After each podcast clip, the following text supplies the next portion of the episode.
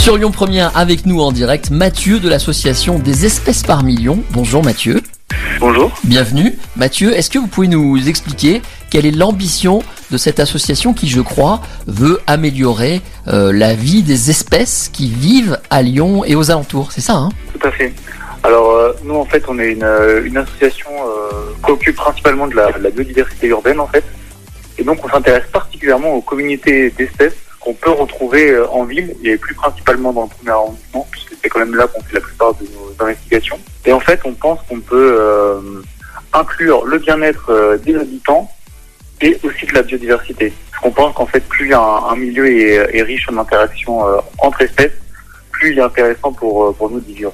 Est-ce que le, puisque vous parlez de la biodiversité par exemple dans le premier arrondissement, en tout cas à Lyon, est-ce qu'elle s'est appauvrie? Est-ce qu'il y a une grande richesse ou voilà quelle est la particularité? Alors, il faut savoir que en ville, on est souvent sur les euh, sur les mêmes communautés d'espèces.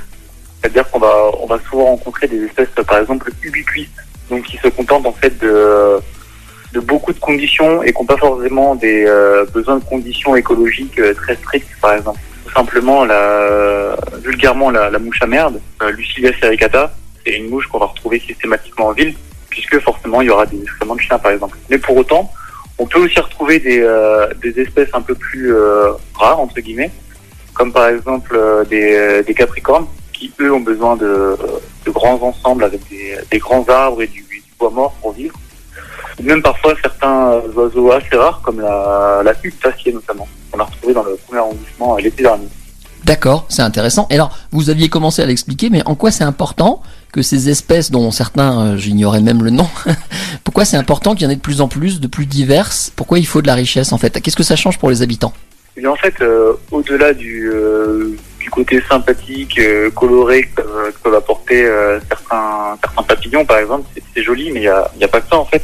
Ça a un intérêt déjà notamment pour les pour les cultures. Alors effectivement, on fait fait pas de culture de, de blé par exemple ou, de verger dans Lyon même.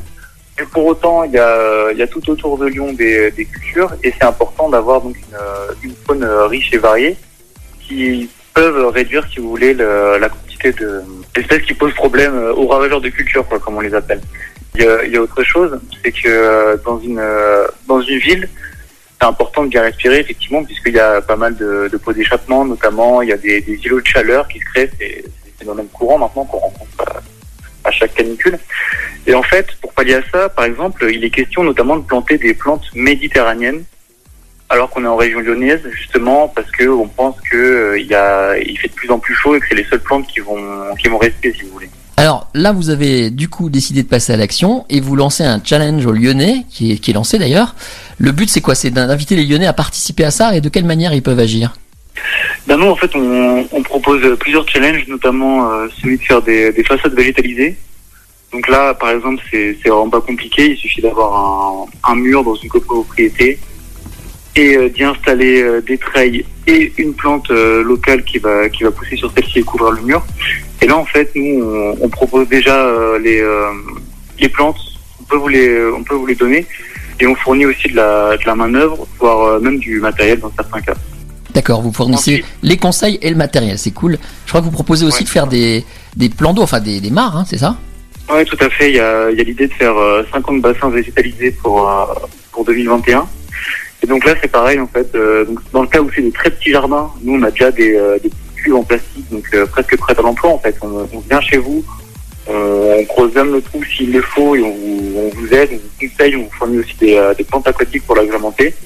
Et bien sûr, il y, a un, il y a un suivi par la suite. Et euh, on, est, on est curieux de savoir aussi ce qui va habiter dedans. Donc, euh, faut pas hésiter à nous envoyer des photos. euh, on, on répond assez vite en général.